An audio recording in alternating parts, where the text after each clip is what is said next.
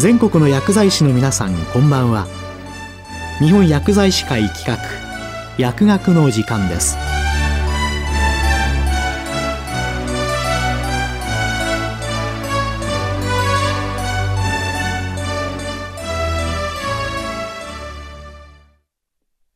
今日はアンチドーピング活動とスポーツファーマシストについて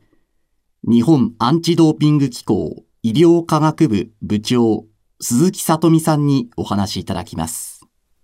はじめに、オリンピック・パラリンピック・パリ大会を1年後に控え、そして新型コロナウイルス感染症の規制緩和に伴い、2023年は各競技のオリンピック・パラリンピック予選、世界水泳、ラグビーワールドカップやバレーボールワールドカップなどの多くのスポーツイベントが日本をはじめ世界中で開催されています。スポーツに関心のある方なら、ドーピングという言葉を耳にしたことがあると思います。ドーピングとは、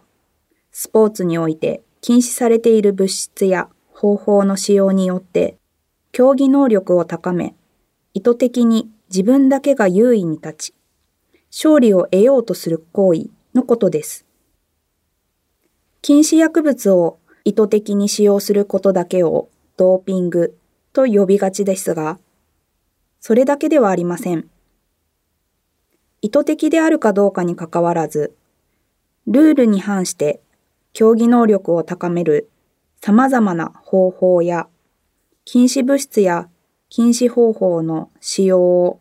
隠すことも含めてドーピングと呼びます。そして、アンチドーピングとは、ドーピング行為に反対、英語でアンチと言いますが、このドーピング行為に反対することを示し、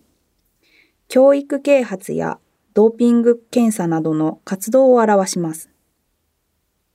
スポーツはそもそもその参加者であるアスリートが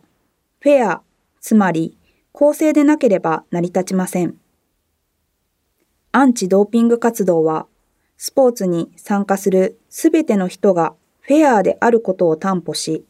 また、アスリートの健康を保護するためにも、ドーピングの撲滅を目指しています。私の所属する日本アンチドーピング機構医療科学部は、医師や薬剤師をはじめとする医療従事者の方々に関わるアンチドーピング規則の情報提供、薬剤師に対して認定する公認スポーツファーマシスト制度の運営実務を行っています。また、国内のアンチドーピング研究推進のための事業も行っています。今回のテーマは、アンチドーピング活動とスポーツファーマシストです。すでにご存知の方もいらっしゃるかと思いますが、スポーツファーマシストは薬剤師に対する認定制度としては非常に珍しく、スポーツを対象領域とした認定制度です。今回は、このスポーツファーマシストに焦点を当て、薬剤師のアンチドーピング活動への関わりについて、まずはじめに、医療従事者が関わるアンチドーピング規則、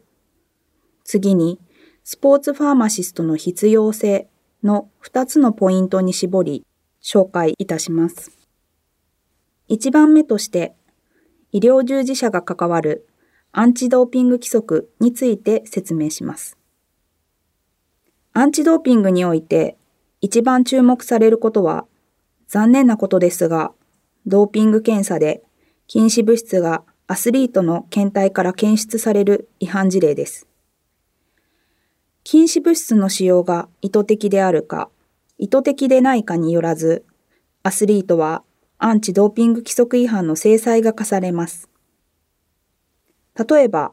参加した競技会の成績執行や、4年間の資格停止などです。アンチドーピング規則違反の内容によって制裁は異なりますが、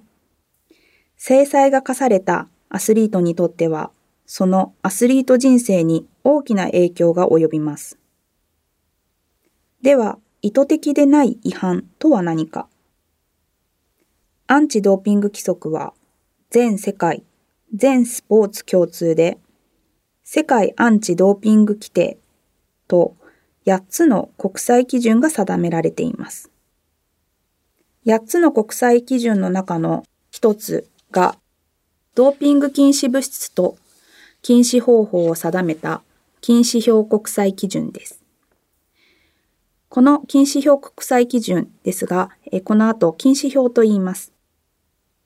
禁止表には、ベータ2作用薬、糖質コルチコイド、ベータ遮断薬などの医薬品として日頃から使用されている物質が多く含まれています。この禁止表は毎年改定されますので注意が必要です。また、ドーピングで禁止される物質をアスリートが治療のために使用する場合には、治療使用特例、英語名は Therapeutic Use Exemptions、略して TUE、頭文字を取って TUE という手続きが必要となります。この治療使用特例については、この後 TUE と言います。TUE 申請書はアスリートと主治医が記載し、アスリートが提出します。TUE は TUE 国際基準の定める基準に基づいて、3名以上の医師による厳格な審査で、禁止物質の治療目的使用の適否が決定されます。したがって、客観的な診断根拠などの医療情報を添付する必要があります。意図的でない違反には、アスリート自身が必要な TUE 手続きを怠り、治療目的で禁止物質を使用した結果である場合があります。では、この違反を防ぐ方法は何があるでしょうかアスリートの努力だけでは、この意図的でない違反は防げません。先ほども述べました通り、TUE 手続きには医師の協力が必要です。そして医薬品を服用することからも医師と薬剤師とがアスリートをサポートして初めて解決できることです。10年前と比較し、医療関係者におけるアンチドーピングへの理解はかなり広がっていると感じますが、残念ながらまだ十分な理解とは言えません。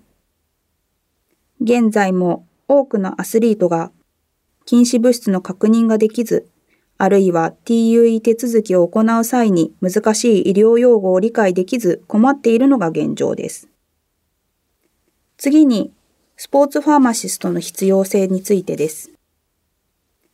2009年、日本薬剤師会の協力のもと、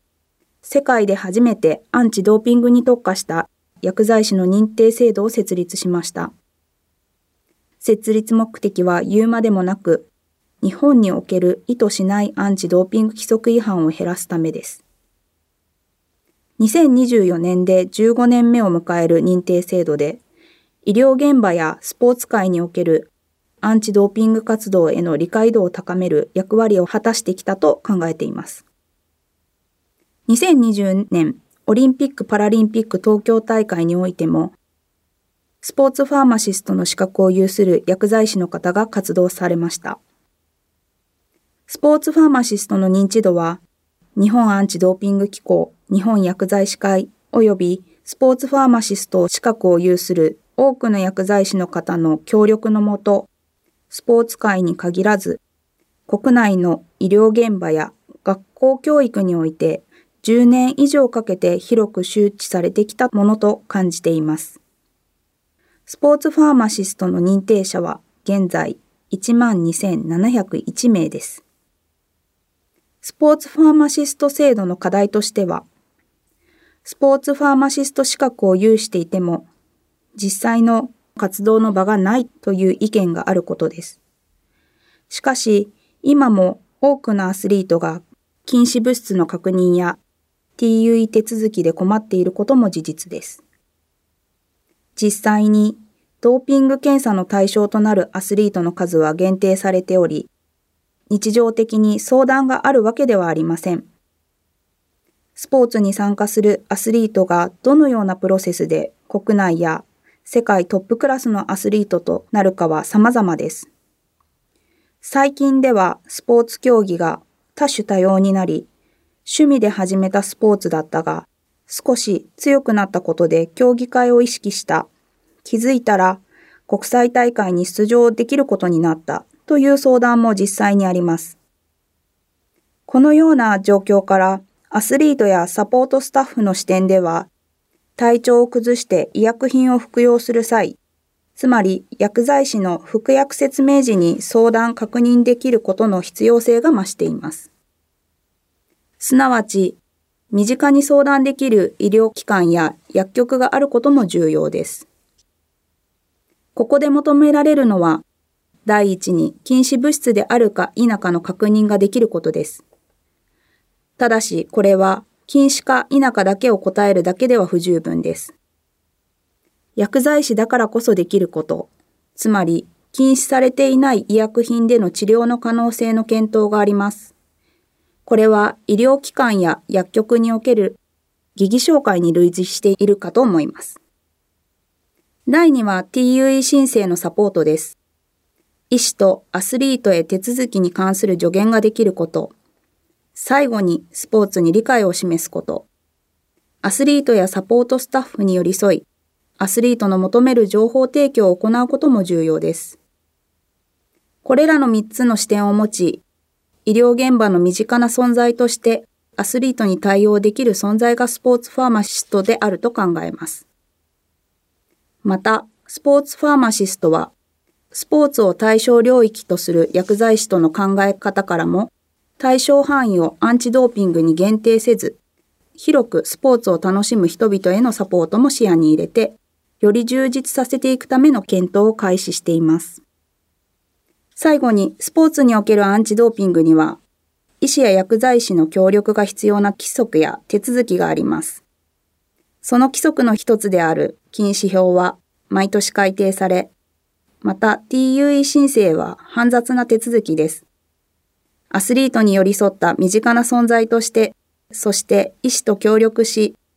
治療が必要なアスリートが適切な治療を受け、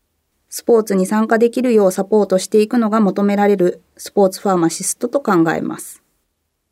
今日はアンチドーピング活動とスポーツファーマシストについて、日本アンチドーピング機構医療科学部部長鈴木聡美さんにお話いただきました。